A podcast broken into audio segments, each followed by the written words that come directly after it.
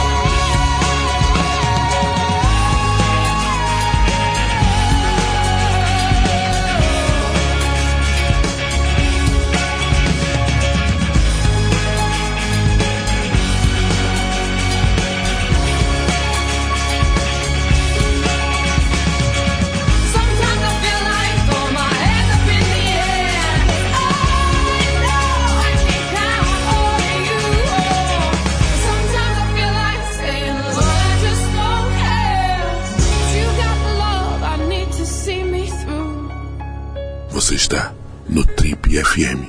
Oh, baby.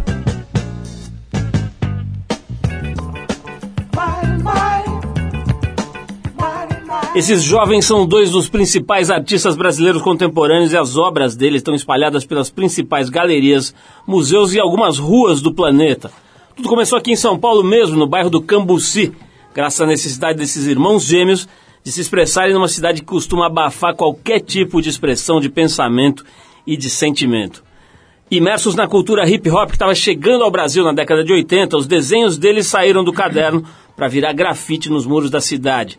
E foi através dessa expressão de cultura que eles se consagraram. Atualmente, as obras deles transcendem a latinha e o spray e se juntaram num universo mágico e colorido, materializado em quadros, esculturas, objetos, instalações, livros e o que mais você puder imaginar em termos de suporte. Se você gosta de arte, já deve ter percebido que o papo hoje aqui no Trip é com o Gustavo e o Otávio Pandolfo, mais conhecidos pela alcunha de Os Gêmeos, dupla que tem lotado o Galpão Fortes Vilaça no bairro da Barra Funda, aqui em São Paulo, com uma mostra absolutamente incrível chamada A Ópera da Lua. Otávio Gustavo, é um prazer receber vocês aqui no Trip. Eu soube que desde 1988 vocês não iam ao estúdio de rádio, vocês foram cantar rap em 88 no estúdio de rádio, então sejam bem-vindos às nossas amplas, modernas e vigorosas instalações, vocês dois. Um prazer receber vocês. A gente que agradece, só é. não vai pedir pra gente cantar, hein? Cara, vamos começar falando, aliás, desse negócio do hip hop, né? Eu lembro da gente conversando e vendo entrevistas de vocês a importância daquela estação São Bento do metrô, né? Para quem está fora aqui de São Paulo, é uma estação bem no centro da cidade, que nos anos 80, por razões diversas, reuniu o pessoal que estava estudando, estava tomando contato com a cultura do hip hop, né? a dança break, né? que na época é, era, era muito forte como expressão. Então, como é que vocês foram parar na estação São Bento do metrô naquela época, anos 80? A gente cresceu num bairro, Cambuci, que na época dos anos 80 é, existia a cultura hip hop muito forte. Então a gente tinha necessidade como criança de brincar na rua, como todos nós tivemos, né, pessoas da, da nossa geração, de usar a rua mesmo, assim. Como suporte para é, poder se divertir, brincar. Criando carrinho de rolemã, pipa, jogando bola. Balão. Tinha uma fábrica abandonada e entrega dentro da fábrica para quebrar, pintar, sei lá, enfim. E era natural a gente sair da porta da casa da nossa, dos nossos pais e ver o pessoal dançando break. É, na época da moda, da febre, da, tava acabando essa história do Michael Jackson e tava entrando é, essa história do, do, do, do break, Da né? moda do break, 84, 83. E aí era a gente ficava brincando do lado dos caras dançando. Naturalmente a gente começou a se envolver com a cultura porque a gente queria aprender a dançar. A gente quis aprender a dançar. Aquela coisa de moleque que você queria fazer que os mais velhos estão fazendo, né? Também. Agora tem, tem uma coisa que, que eu fiquei, fiquei curioso, assim, pensando nessa história, que é o seguinte, isso tinha muito a ver com a cultura black. Né? O Nelson Triunfo, por exemplo, tem aquela coisa do Black Power e, e de trazer aquela dança funk e tal. E você via lá o Taíde, enfim, figuras que tinham uma representação do negro e tal. Daí chega vocês dois, que, pô, parece meio, sei lá, russo, holandês, lituano, né? lituano qualquer coisa menos black, né? É. Tinha algum tipo de rejeição pelo fato de vocês não serem negros lá? Não? Eu, eu acho, eu acho que an, o dia que a gente chegou na São Bento, antes de a gente ter pisado lá a primeira vez, a gente já tinha essa galera do bairro que, que aceitou a gente como irmão, e a gente meio que foi pouco a pouco aprendendo a dançar também. E a gente já tinha essa coisa de desenhar desde pequenininho, dos quatro anos, que a gente sempre desenhou. Então, quando a gente chegou na São Bento, a gente já tinha alguma coisa com a gente para poder somar. Acho que primeiro foi isso, assim. O respeito que a gente tinha pelos caras e os caras pela gente, pelo ser do bairro, do mesmo bairro, da mesma rua, de a gente querer fazer parte do universo deles, mesmo sendo branquinho, que você falou um cara de lituano, e a gente falou, pô, a gente admira o que vocês estão fazendo, essa cultura de vocês pra gente. A gente se identificou muito, assim. Então, acho que o fato de a gente fazer parte de primeiro dessa turma do bairro, do Cambuci, quando a gente chegou na São Bento, que eu lembro que foi até o nosso pai que levou a gente lá a primeira vez. Que ele tinha um pouco de receio de. Meu, eu não sei se estão indo na São Bento dançar break, como assim, sabe? Vocês têm 12 anos, vocês querem pra São Bento pra dançar break, que é isso? Ele quis ir ver. Falei, ah, então beleza, se você não quer deixar a gente ir, leva a gente, vamos junto. E ele foi, assim. E acho que tinha tanta energia positiva naquele lugar, acho que tanta troca de informação, de cultura, né, essa coisa de, de grafite, b-boy, é, DJ, rap, que naturalmente a gente meio que somou com a galera toda ali. A gente já Sim. tinha essa bagagem nossa de desenhar, que acho que ajudou muito assim a chegar lá. É, quem é esses caras? Pô, esses caras, caramba, vocês que pintaram essa jaqueta, vocês que fizeram isso. Pô, que legal, sabe? Já Parecia que a gente já conhecia os caras há um tempo, assim, sabe? Eu acho que isso, isso contava muito. São Bento é, era um lugar é, que não era só negro que frequentava. Todo mundo frequentava. E ali o que valia era teu talento, assim. É o que você sabe. Você está ali para provar que você é bom nisso que você faz. E assim a gente ganhava respeito lá. Eu acho que isso... Muitas das, das, das turmas que, que conviveram ali, que viveu a São Bento ganhou respeito através da dança, através do rap, através da, do, do grafite. É, ganhou respeito através da humildade, de você saber chegar. Tinha muito disso nos 80, né? De é. você... Era, na verdade, não é, que, não é que nem é hoje, que hoje é tudo meio que uniu tudo. Né? A mesma galera que dança anda de skate pode dançar break ou fazer grafite ou rock. Naquela época, nos 80, você pegou essa época também, era muito meio que separado. Tribo, né? Tribo ficava, é. de punk ficava num canto, b-boy ficava em outro, né? Skatista ficava em outro, não se misturava muito isso, assim. Agora, o, o- a coisa do, do- do desenho, né? Eu lembro de, de ver também entrevistas e, de, e batendo papo com vocês, que é um negócio meio atávico, assim, já veio junto, né? Já veio, vocês já vieram desenhando, né? Tem... Qual a memória mais antiga que vocês lembram de pegar e sair falando em desenho ou de sair desenhando? Na verdade, acho que a gente nem falava. A gente já. Primeiro que a gente não se, nunca se conversou, não precisou conversar muito um com o outro, assim. Até mesmo com a família, assim. A gente co- conversava com eles através de desenho. Foi uma coisa muito natural pra gente, assim. Acho que a primeira coisa que eu lembro é o que a gente falava para as mães, para nossa mãe e para meus pais. O que a gente contava de como era antes da gente vir. Uma coisa muito louca, assim, até meio é, estranha, mas a gente descrevia esse universo que hoje a gente desenha. Escrevia para eles. Ó, pessoal, eh, a gente recentemente entrevistou um, um jornalista que agora se tornou presidente da editora Abril, o Alexandre Caldini, Uhum. e ele estuda profundamente o espiritismo, escreveu um livro agora muito interessante sobre a morte. E, e ele fala muito que é muito comum, acho que até os três ou quatro anos, ou cinco, não me lembro exatamente qual é a faixa, que a criança relate eh, vidas pregressas, né? Quer dizer, a leitura do espiritismo para isso é que ela está de fato contando histórias que aquela alma viveu e tal. Mas enfim, a gente vai falar mais aqui sobre essas coisas e principalmente sobre, sobre essa coisa da comunicação entre vocês, que eu acho muito interessante, por mais que vocês já tenham falado um milhão de vezes, eu acho que é bem legal entender um pouco como é que é a comunicação entre vocês, né? Porque a gente vê aqui mesmo na entrevista, né? Um começa a frase, o outro termina, e não tem assim uma, uma, um, um desencontro entre as visões, né? Eu quero falar um pouco sobre isso. Legal. E a gente, mas a gente vai tocar aqui para relembrar esses anos 80 que a gente estava falando agora Vamos lá. da chegada aí do hip hop aqui no Brasil, Estação São Bento, tudo isso, a gente vai ouvir aqui o Grandmaster Flash com aquela faixa The Message, que é uma- um clássico aqui dos caras e, e, enfim, uma, uma- uma turma que foi super importante nesse processo de consolidação dessa cultura hip hop que hoje está em tudo, né? Você vê, sei lá, a seleção brasileira, os moleques tudo fantasiado de rapper, em qualquer lugar que você vai, essa cultura tem lá uma marca, deixou, tá deixando, tá construindo é, é, uma história. Vamos então de Grandmaster Flash com The Message e a gente volta para conversar um pouquinho com os gêmeos, um pouquinho mais, né, com os gêmeos do nosso segundo bloco aqui no Trip FM. Vamos lá.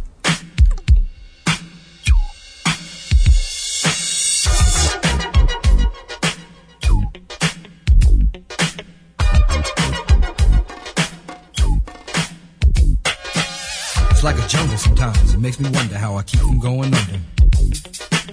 It's like a jungle sometimes. It makes me wonder how I keep from going under.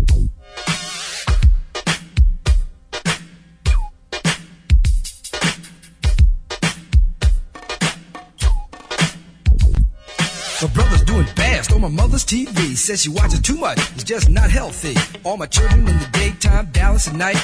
Can't even see the game or the Sugar Ray fight. The bill collectors, they ring my phone and scare my wife when I'm not home. Got a bum education, double digit inflation. Can't take the train to the job. There's a strike at the station. Me on King Kong standing on my back. Can't stop to turn around. Broke my sacroiliac. A mid-range migraine, cancer membrane. Sometimes I think I'm going insane. I swear I might hijack a plane. Don't push me.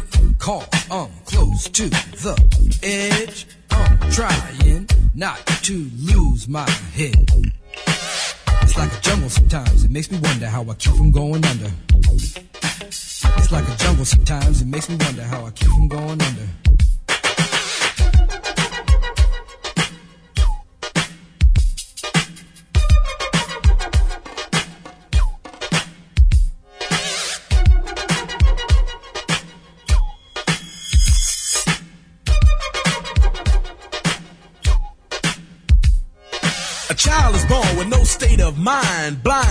Blind to the mankind. God is smiling on you, but he's frowning too, because only God knows what you'll go through.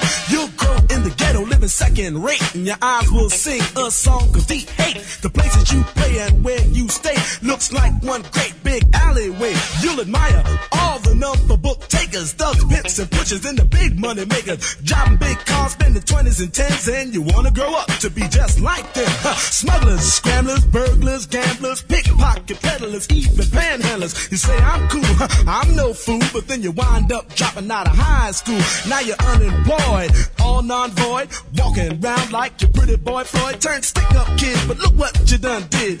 Got sent up for an eight-year bid. Now your manhood is took and you're a make tag, spending next two years as an undercover fag being used and abused to serve like hell. Till one day you was found hung dead in a cell. But now your eyes sing the sad, sad song of how you live so fast and die so young. So don't push me, cause I'm close to the edge. I'm trying not to lose my head. it's like a jungle sometimes, it makes me wonder how I keep from going under. it's like a jungle sometimes, it makes me wonder how I keep from going under.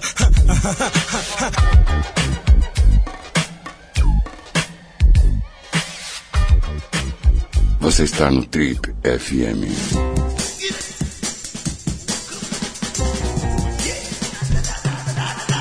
Legal, pessoal, estamos de volta hoje aqui com muito prazer entrevistando Gustavo e Otávio Pandolfo. Os dois têm 40 anos e são os gêmeos. Os caras são super conhecidos hoje em dia aí, eh, não só por quem gosta e presta atenção no mundo das artes, mas por quem está ligado nas transformações e no registro da cultura contemporânea. A gente estava falando um pouquinho aqui sobre hip hop, na chegada desse movimento aqui na Estação São Bento e tal. E estava tava lembrando aqui que recentemente teve aqui o Milen Cortaz para dar uma entrevista, né, ator que faz inúmeros filmes de cinema e, enfim, fez Carandiru, fez 300 mil filmes. E ele falou que ele tem uma relação muito próxima com vocês e acho que estava também nessa época da Estação São Bento, Tava, ele né? também curtiu um pouco isso também. Como é que é, cara? Quem era essa turma? Quem eram as, as lideranças, as figuras eh, de pro aí dessa turma? Eu lembro a primeira vez que a gente, primeiro dia que a gente foi na São Bento, o primeiro cara que a gente encontrou foi o Taíde. Era o cara, ele tava ali sentado sozinho. Ele falou, putz, será que a gente desce? Será que a gente não desce? Será que os caras vão ver a gente com agasalho e tênis assim, Adidas, Puma, vão estranhar a gente? Vamos lá, vamos ver qual é que é, foda-se, vamos lá. A gente desceu. E eu, Taíde foi o primeiro cara que a gente falou, ele falou, aqui que vocês dançam, é aqui que a gente dança e tal. Pô, que legal, a gente também, também dança. Uma coisa legal de- dessa época é que, apesar, assim, não importando quem você fosse, a troca de informação era tão carente, assim, era tão necessária, que qualquer um que tivesse de puma no, no- no pé, ou um agasalho ou um boné, era fonte de informação, assim, tipo, onde você descolou esse tênis? De onde você veio? Você conhece isso? A gente também conhece, vamos dividir, vamos, vamos trocar. É, era assim, então, meu, São Bento passou por pessoas, assim, incríveis, assim, eu acho, tipo, que hoje são importantíssimas para a cultura hip hop, Não só a cultura hip hop, mas cultura de um modo geral, né? é, para a cultura do nosso país mesmo, assim. Moda, tudo, né? Tudo. E se for, a gente for pensar, tipo, a São Bento, o que aconteceu na São Bento foi, acho que uma das únicas, uma das únicas ocupações, assim, vamos dizer, culturais, sem permissão, que aconteceu, assim, sabe? Que eh, achamos o lugar, vamos fazer acontecer, fizemos acontecer, e foi uma luta, assim, durante anos, para tentar permanecer com aquilo ali. Que depois o metrô começou a reconhecer que aqu- aquilo como um movimento bacana, que ninguém ali estava usando droga, ninguém ali estava brigando, só queria dançar. Vocês estão falando de uma coisa que me remete a uma série de outras, digamos, nichos da cultura de- e do esporte também, né? O surf era assim também, as pessoas não sabiam direito como é que se pegava a onda, não tinha filme, não tinha nada, o nego ficava perguntando um pro outro, aí arrumava um, Skate um, também, um né? piloto de avião que tinha visto do- dos caras no Havaí, É igual. né? O skate a mesma coisa, coisa, né? O nego, pô, se matava por uma foto, né? É, é. Às vezes passava um pedacinho de um filme no esporte Nossa, era espetacular. igual. Né? Agora, na, na arte do grafite, imagino que também tenha sido alguma coisa parecida, né? Porque vocês não tinham livros ou fotos ou essa informação toda, imagino, né? Era muito difícil de conseguir qualquer informação em relação a isso. Acho que na época o, o- o que ajudou muito foi o filme Beat Street e o Breakdance que passou no cinema. Eu lembro de, de você ter que ir 200 vezes pra poder ver o filme, pra poder aprender a dançar. Você vê o cara fazendo um moinho girando de cabeça, você tinha que ficar vendo o filme e gravando na cabeça como é que ele fez pra você chegar em casa e treinar. Com grafite é a mesma coisa, rap, DJ, tudo igual. Agora, fa- falando um pouco aqui da, dessa, daquela história que eu, que eu mencionei antes da gente tocar a primeira música aqui, que é essa história da comunicação entre vocês. né? Isso me fascina não só entre vocês, mas entre gêmeos de uma maneira geral, né? E entre pessoas que se gostam também, acho que tem aí uma história, né? Às vezes as pessoas estão apaixonadas, elas se comunicam de um outro jeito. Eu não sei se vocês já estudaram, eu acho que nem precisa, né? Porque vocês vivem isso o dia inteiro. Mas o que, vocês conhecem? O que vocês me dizem sobre esse assunto, cara? Essa, essa comunicação não verbal, que no caso de vocês é impressionante, né? Vocês não precisam falar nada, vocês sabem um que o outro está pensando, né? É. E sentindo também. Na verdade a gente nunca quis entender isso. A gente nunca precisou entender. Nem, você nem teve curiosidade de ler alguma teoria sobre Não, porque isso? acho que a gente está tão dentro disso. Que Paulo. não precisa, é, né? A gente já, é, é- é tão natural isso pra gente, viver isso e ser assim e, e dividir isso. Não tem uma história Sabe daquela, por, daquele... sabe por quê? Porque eu acho que assim, a gente acredita muito no que é de verdade, sabe? E isso sempre foi muito de verdade pra gente. Esse universo nosso lúdico que a gente acredita, que ele mencionou, de a gente pequenininho chegar pro meu pai e minha, pra minha mãe e falar: Ó, a gente veio de um lugar assim, assim, assim, e a gente nasceu gêmeo por causa disso. Foi isso que aconteceu. A gente tinha quatro anos e a gente contava isso pra eles. assim. Ah, ele tinha que ir, então eu não queria que ele fosse sozinho, aí Na hora eu falei de pro ir, rapaz é. lá, ele deixou eu ir junto, então eu vim junto com ele, umas coisas assim, sabe? Sei. E detalhava tudo pra ela, assim. E aí de- ia desenhar isso, então desenhar o que a gente tinha ideia de desenhar, a gente tinha o mesmo papel, assim, dividia o mesmo papel. Esse é uma, é uma cena que eu lembrei, você falou, de que cena que você tem? É- Essa é uma cena interessante, que a gente pegava o papel, sentava na mesa e, tipo assim, esquece os caras. Quer deixar eles quietinho, sem bagunçar, dá um papel e caneta pra eles. E a gente ficava com o papel e, e desenhando os dois no mesmo papel, assim E criando história e fazendo. narrando. é, virava um vozes. filme aquilo, porque ficava criando e falava a voz do personagem, ia passava um avião, fazia o barulho de avião. Virava um, um desenho animado aquela folha. Tem uma história muito louca, né? do- de quando separaram vocês numa escola pra, pra desenhar. Não tem? Como é que é essa história? A gente estava no Firmino de Proença, na Moca. Aí teve um concurso de escola, tem um curso de desenho na escola. E por causa que a gente, não- na verdade, a gente não fazia nada na escola, não sei desenhar, a gente só queria desenhar. Ficava, nem prestava atenção lá só para desenhar, assim. Só prestava quando tinha que mesmo que prestar para passar de ano. Mas mesmo assim, a gente só pensava em desenhar. Aí, sei lá, a professora já não sabia mais o que fazer, né?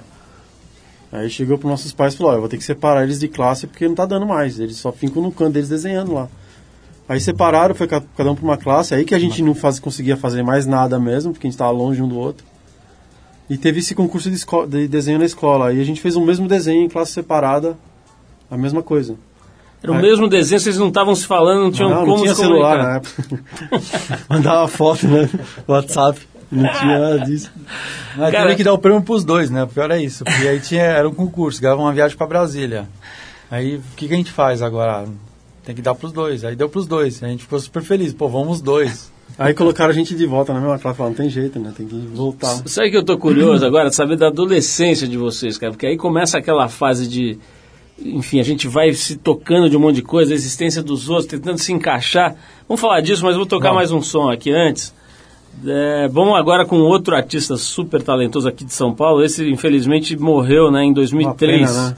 Uma pena, a gente recentemente fez matéria sobre ele, inclusive. E estamos falando do Mauro Matheus dos Santos, mais conhecido como Sabotagem. A faixa que a gente separou chama-se Dama Teresa. Vamos então com Sabotagem e Instituto, e daqui a pouquinho a gente volta no Trip FM de hoje conversando com Otávio e Gustavo Pandolfo, mais conhecido como a dupla Os Gêmeos. Vamos lá. Aquela dama que ostentava a fama do meu coração, por ser dona, fracassaram os que ousaram tentar.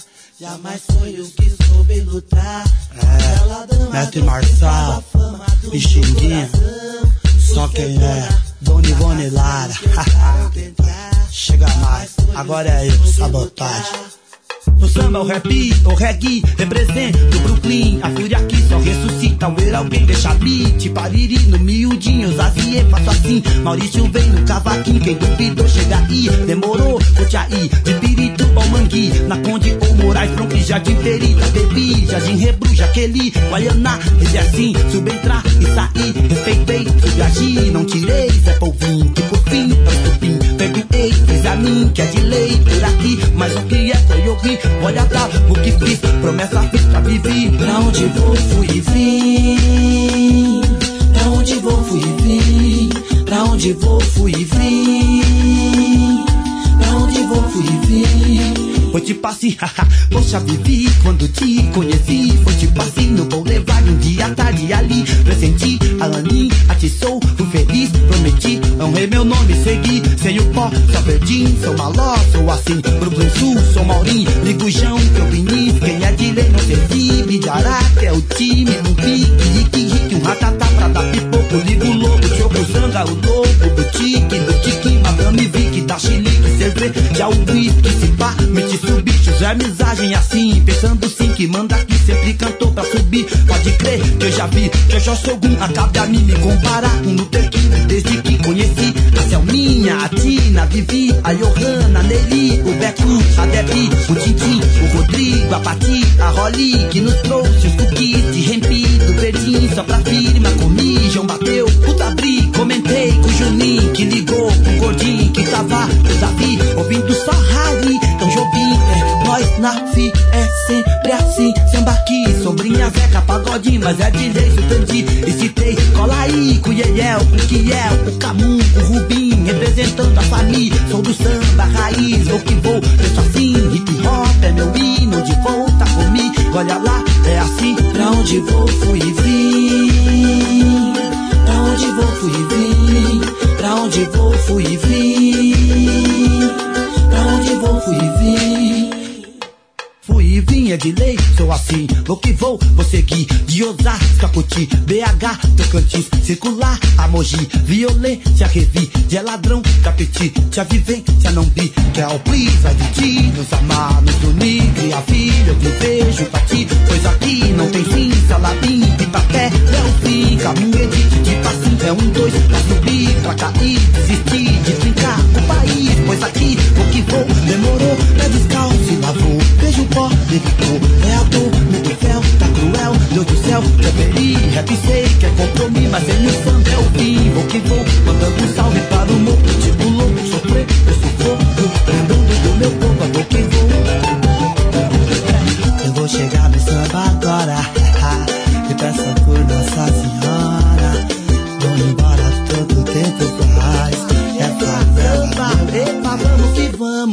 samba no morro, malandro Essa é a dama que ostenta a fama, ladrão do meu coração, a dama que ostenta só cria problema. Todo bom malandro vê otário quando ama, moro? E todo bom malandro tem uma Tereza também. Sabotagem, samba da melhor qualidade.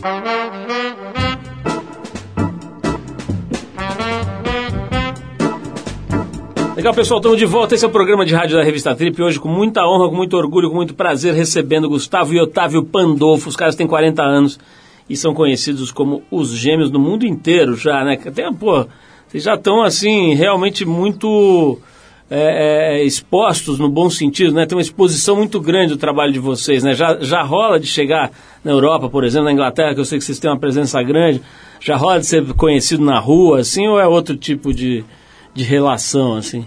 Já aconteceu, sim. A gente, na verdade, a gente começou a trabalhar primeiro fora do país, né? Fora do Brasil.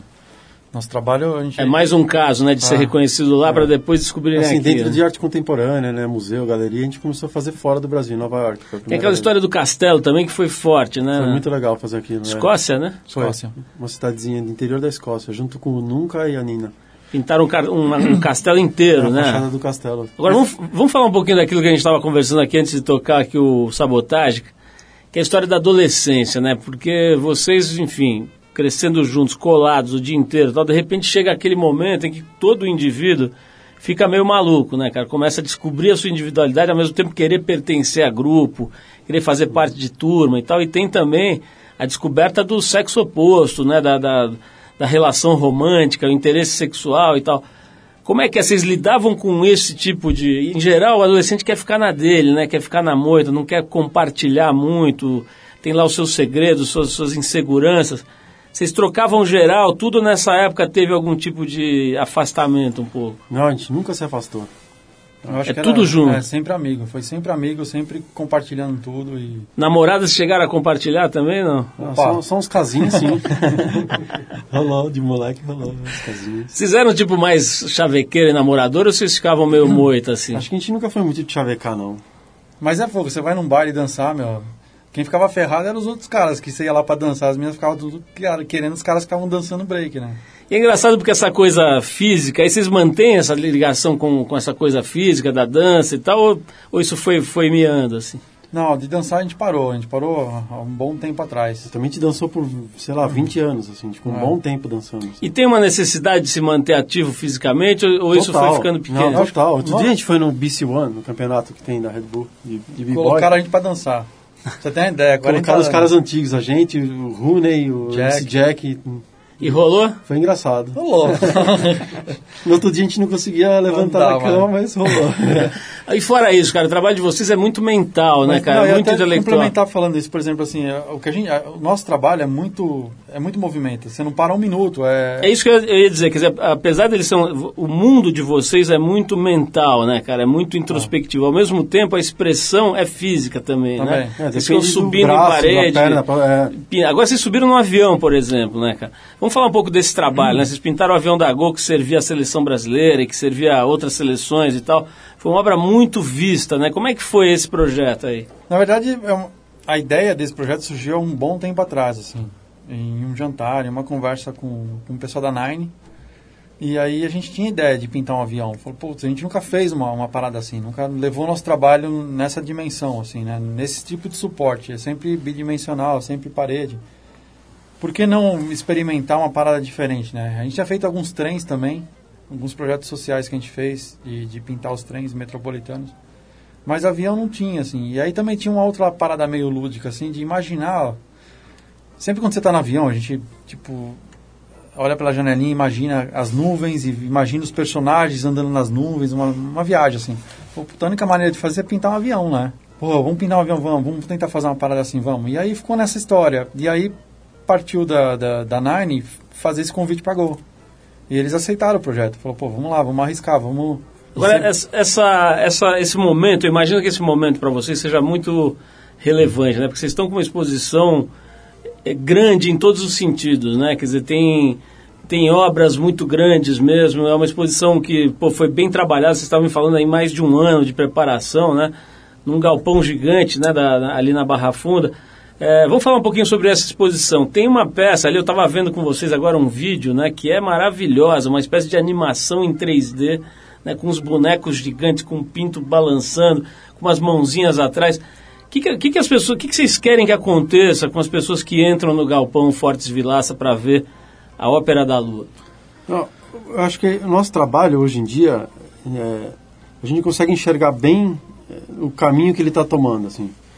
De, devido a tudo isso que a gente já experimentou e vem experimentando durante anos, é um leque enorme. E dentro desse leque, eu acho que ele, naturalmente, ele vai cair para uma parte mais de animação, de filme, de tridimensional, animado, porque a gente já enxerga ele totalmente vivo, real, com cheiro, sabe, com som. E mas cada vez mais a gente quer traduzir isso para as pessoas da melhor forma, da forma mais é, verdadeira, assim, sincera. E eu acho que a gente, a gente vem meio que estudando um pouco essa coisa de animação, assim, de transformar o nosso trabalho também, experimentar ele de uma forma animada, sabe? Não, não sei se pode ser um desenho animado ou então um filme. E essa escultura em si foi um pouco disso, assim. Foi um estudo que a gente vem, tá mais de um ano estudando isso. De, de, de- porque a gente tem um- uma paixão enorme por escultura, a gente adora escultura, assim, adora transformar o nosso trabalho em, no tridimensional.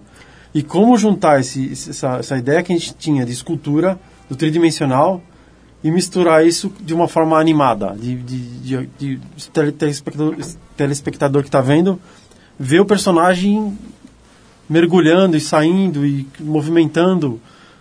E a gente chegou nessa conclusão que se a gente fizesse um, um zoetrope, que é o princípio da animação, voltasse lá atrás, né? E misturasse com essa ideia que a gente tem de, de escultura, do, do 3D, ia dar certo. A gente acreditou nisso, assim, e deu. É, mas acho que também tem uma coisa de, de- Você falou o que, que a gente espera, né? Uhum. Eu acho que ah, o melhor, a melhor resposta para isso é, é ver as pessoas eh, se identificando com o que é com que está ali, com o que a gente faz e você poder mexer com a emoção das pessoas. Eu acho que o papel da arte é muito isso também. Eh, a gente acredita na arte como uma forma de, de De troca, é, de você. é, é, resgate. um espelho, sabe? De você se identificar ou não, ou você poder, por alguns segundos, poder se enxergar. E a gente acredita nessa força, assim. Que Acho por que é mais meio que é você, quebrar- é, por mais que você goste, não goste, critique ou não critique, ou então, mas por alguns segundos ele passou na sua frente e você viu e pensou, sabe? Acho que é, é importante isso. Como vocês falam sempre, uma frase que eu gosto muito, não precisa entender a arte, né? precisa sentir, né? É, a gente acredita nisso. Vamos tocar mais uma música, depois na volta eu vou querer falar um pouco sobre o mundo de vocês, mas não só o mundo que vocês imaginam e expressam na arte, mas o mundo onde vocês estão vivendo mesmo. A gente estava falando agora há pouco né, da, da- do grafite ali na época do final da, da ditadura e tal. Quero saber como é que vocês estão vendo hoje Tá. esse país, né? Se a gente avançou, se a gente andou para trás. Mas antes eu estou separando aqui o som do Max Romeo, que é um cara da Jamaica, a faixa é Chase the Devil, que é de 76, né? Época que vocês estavam, vocês nasceram o quê? 74. 74. Vocês tinham dois aninhos lá, já deviam estar desenhando em algum lugar ali do berçário. Então vamos ouvir o Max Romeo. Depois a gente volta para falar com os gêmeos mais um bloco aqui no Trip FM. Vamos lá. Lucifer, son of the morning, I'm gonna chase you out of earth. Na na na na na na. Come on, ooh, and that's a Romeo. Uh. Revolution. I'm gonna put on an iron shirt and chase Satan out of earth. I'm gonna put on an iron shirt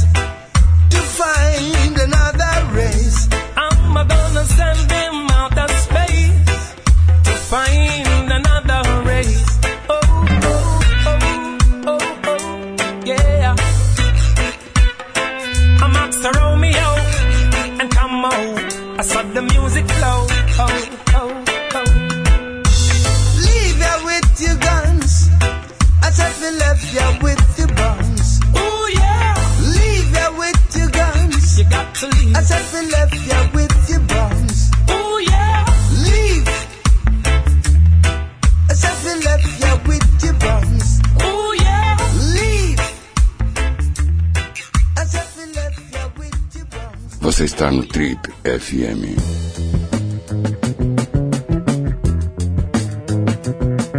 Estamos de volta. Se você ligou o rádio agora, perdeu já vários blocos dessa nossa entrevista, mas não se desespere e não passe ridículo. Vá até o trip.com.br lá você vai ver essa entrevista dos gêmeos na íntegra e mais uns 15 anos de entrevista com um monte de gente legal para você baixar tudo de graça e ouvir a hora que quiser, tiver lá no seu trem, no seu ônibus, na sua bicicleta, dá para ouvir o nosso programa aqui onde você quiser. É o seguinte, a gente estava falando aqui sobre essa história do, do universo de vocês, né? E, e conversamos bastante aqui sobre aquele período dos anos 80, que era um período meio esquisitão, né? Foi quando começou a Trip, a Trip começou em 86, esse programa começou em 84, que a gente estava bem nessa época, época. ali, desbravando tudo, e vocês ali também. É, O que, que vocês acham, cara? Como é que, o quanto a gente evoluiu aqui no Brasil de lá para cá? Como é que vocês estão vendo aí esse momento, né? Um momento bem intenso, um momento meio meio depressivo até do Brasil, né? E, e agora teve essa Copa com sentimentos misturados, meio esquisitos. Queria que vocês falassem um pouquinho da visão de vocês sobre o país nessa época, agora no, no presente. A gente tem que meio que voltar, né, para poder falar disso, porque acho que a arte pra gente a gente descobriu que era como filtrar todas as informações que a gente vinha recebendo e poder dividir isso para as pessoas. Mas assim, é uma conquista muito grande, assim. Eu acho que o, o início foi muito difícil pra gente, a gente chegar onde a gente chegou, não foi fácil.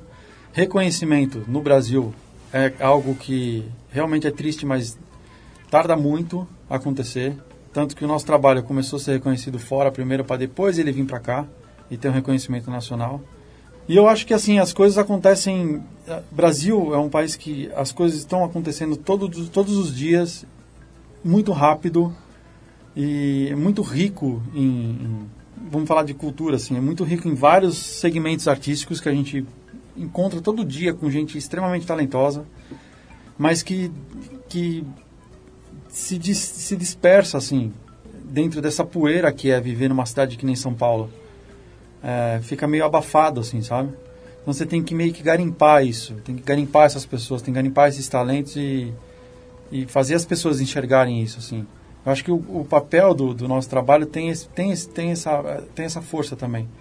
Eu acho que o grafite também teve essa força na cidade como forma de ocupação e de mostrar que existem outros artistas eh, se expressando através dessa forma de arte, eh, ocupando a cidade dessa maneira. Agora, ouvindo, ouvindo as reflexões de vocês, me leva para uma coisa que a gente tem falado bastante aqui na Trip. Até esses dias teve um artigo incrível do Renato Janine Ribeiro, que é um professor de filosofia, um pensador de altíssimo nível, que reforça, até nos deixou muito orgulhoso o fato de que ele citou a Trip como uma referência para esse pensamento. Mas basicamente o que ele estava dizendo é o seguinte: que tem hoje uma demanda da sociedade por coisas que estão muito além da política, das decisões entre os partidos, dessa disputa eleitoral, e mais do que isso, tem uns anseios da sociedade brasileira que os caras do- dos partidos nem sequer perceberam ainda, e que eles são expressados por outros suportes, por outras formas, de novo, de forma que nos deixou muito orgulhosos, ele cita a Trip como um desses lugares que está expressando isso, e certamente a arte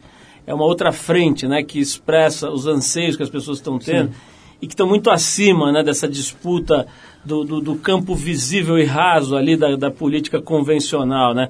Vocês sentem isso um pouco? Quer dizer, o trabalho, vocês estão trabalhando numa esfera um pouco longe disso, um pouco mais alta, né? Não, completamente, eu acho. E o que vocês fazem, assim, é, é é uma prova disso, assim. Né? Com tudo isso que vocês vêm há anos fazendo, é prêmio, triple, enfim, tudo isso mostra... O, é um- é- é- na verdade, é um tapa na cara deles. Porque, assim, o que, o que eles deveriam fazer, não fazem. Então, é a gente que faz.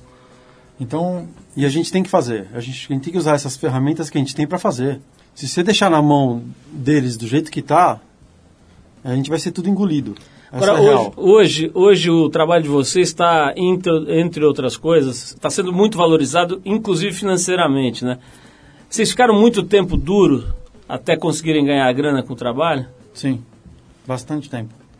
Eu lembro, de, eu lembro de bater na porta da Trip para pedir fazer ilustração, lembra disso? Aliás, felizmente nós aceitamos. E abriu, né? é, abriram. Aliás, nós temos isso, né? Foi na Trip College, Foi na Trip College, a gente fez Tem por um bom tempo ilustração Era bem Trip começo do car de Era. carreira de vocês, Era. né? Era uma época que a gente tava Pô, eu deixando... devo ter guardado, eu devo ter guardado, vou procurar essas A gente tem ilustrações algumas coisas guardadas dessa É, época. pô, Mas deve ter, deve ter. Deve guardado. ter, é. Porque foi uma época também assim, que a gente estava trabalhando num outro. Tava trabalhando em banco, não aguentava mais. O que vocês faziam no banco? Escriturário e, e boy. Falar português claro, nada. Desenhava. Era boy, né? Aham. De escriturário. Mas era porque morava com a mãe, precisava ajudar em casa, precisava ter, arrumar um tra- precisava ter um trabalho e era o trabalho que tinha para aquela época. Mas a gente não aguentava ficar ali, meu, nem um minuto mais, nem um dia mais. E aí largou, vamos viver de desenho, vamos tentar viver de desenho. Era tipo tentar, né? Porque. Quer dizer, essa época que vocês vieram aqui era bem comecinho, então, vocês estavam É, batalhando os primeiros com, passos. Tava com, porque aquela época tinha um portfólio, né? Você montava o portfólio com a pastinha, com os desenhos, um desenho a óleo, outro desenho a aerografia, outro desenho a, a aquarela, punha na pasta e saía atrás de, de, de tudo que podia fazer para desenhar. Então, foi uma época extremamente difícil, assim. Olha só, eu tenho que terminar, mas eu não eu quero fazer mais umas perguntas aqui. É, uma das que está me ocorrendo agora é o seguinte: como é que vocês compram roupa, cara? Vocês vão junto na loja ou vai um só? Tipo, esse mês vai você, esse semestre vai você, compra tudo lá e compra tudo de dois. Como é que é esse lado, cara? Da... Na verdade, eu acho que a gente nunca ligou muito pra isso, assim. Se, se eu arrumar uma uma roupa, que tem pode que ser que comprar, ele usa né? ou eu uso a dele, mas... É. Na verdade, a gente tem ideia de fazer as nossas roupas. Essa é a nossa ideia, assim. A gente Sim. vai chegar nisso ainda. Não deu tempo, mas a gente tem esse plano de... A gente desenhar e fazer as nossas roupas, assim. Mas faz tempo que a gente não compra roupa. Porque não tem uma roupa limpa, né? Só tem tudo sujo de tinta. Todas têm tinta. E as decisões de grande investimento, tal, vocês têm é, alguém que oriente, vocês vão lá e, e- e estudam o assunto, como é que vocês estão fazendo? Tem. É, na verdade, no início da nossa carreira é a gente que fazia. Então a gente aprendeu muito bem a lidar com isso, trabalhar com isso. E trabalhar com o irmão, cara? E também tem- tem uma equipe, né? Bacana também. E É isso que eu queria um saber. que tá tem- funcionando. O, o teu irmão trabalha com vocês, mas deve ter bem mais gente, né? É, o Arnaldo, ele, ele é artista plástico também, mas isso é um trabalho paralelo dele. E ele está com a gente já há um tempo também trabalhando. Minha irmã também trabalha com a gente, minha sobrinha também trabalha com a gente. E aí tem a equipe mesmo do ateliê, que é o Rodrigo, o Isaac, também que trabalham com a gente. um Sei, tempo. a, a empresa Gêmeos. S.A. tem quantas pessoas mais ou menos? Karina, Jasmine, já tem um, Um, todo tá dois, uns, três, umas quatro. 10 pessoas já. É.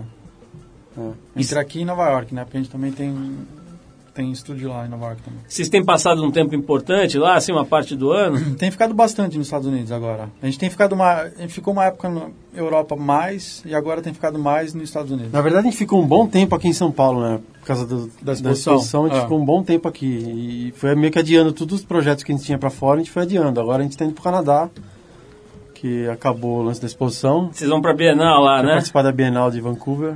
Vai pintar uma enorme parede gigantesca, uma das maiores que a gente nunca pintou desse tamanho. Agora me diz uma coisa, cara, quem tá ouvindo a gente, às vezes tem, às vezes não, tem muita gente ouvindo a gente em outras cidades fora de São Paulo. O que, que tem de le- mais legal no Cambuci para um turista? O cara vai lá, tal, passar um fim de semana, dar uma passeadinha num sabadão no Cambuci. O que, que vocês recomendam? Algum lugar para comer, lugar para visitar? O Cambuci é muito louco, porque ainda, ainda é, um, é um dos bairros que ainda está sendo meio que preservado, assim, por essa agressão de derrubar prédios antigos e casas antigas e colocar prédio na frente, né? Então, assim, eu acho que ainda tem umas ruazinhas preservadas com fachada lá que você vê de 1930 e poucos, ou 1919, umas coisas assim, ainda tem. E eu acho isso bonito pra caramba aqui. Vamos ver até quando dura isso, né? Então, acho que assim, dar um rolê e ver isso é interessante, porque existem ainda fachadas que você consegue ver e te remeter a uma época que a gente não tem ideia do que Quer foi. dizer, a arquitetura é peculiar, né? é. E Tem- para correr a hora que der fome? Pô, tem vários lugares bons para comer. Tem, tem desde assim, tem uns bares bons de esquina, assim, PF, que você senta lá para comer e bar do Faísca, que é bom. Tem o bar do Seu Chico também, que é um bar muito bom. tem uma cantina tem. famosa do 1020, a do Javali também, a cantina famosa de muitos anos, que está no bairro. Que Então- tem aquela. Tem um sorvete de cambuci, né? Pinga de cambuci. Que é uma frutinha, é uma né? frutinha, frutinha. é. Bom, então tá dado o nosso roteiro turístico do Agora a gente vai Cambuci. comer de graça em todos esses lugares. Queria agradecer muito a presença do Otávio e do Gustavo Pandolfo. Os dois fazem a dupla Os Gêmeos, todo mundo conhece, um trabalho absolutamente genial. E recomendar a quem puder, a quem não puder também, ir à exposição deles, que está lá até o dia 16 de agosto, no Galpão, como é que chama? Galpão Forte Forte Vilaça. Vilaça, né? Na Barra Funda. Qual que é a rua? Vocês sabem aí o endereço? James Holland James Holland. Acho que é 70 o número. ou 71. 71. 71. James Holland 71 na Barra Funda. Rua James Holland, 71 na Barra Funda, até o dia 16 de agosto. Não abre domingo, infelizmente, não é uma pena. Nem segunda. Fica aí o aviso pro pessoal da arte da Forte Vilaça, dá folga pros caras na terça e abre domingo lá para poder, mas tá, tá indo 3 mil pessoas no sábado, é isso? É.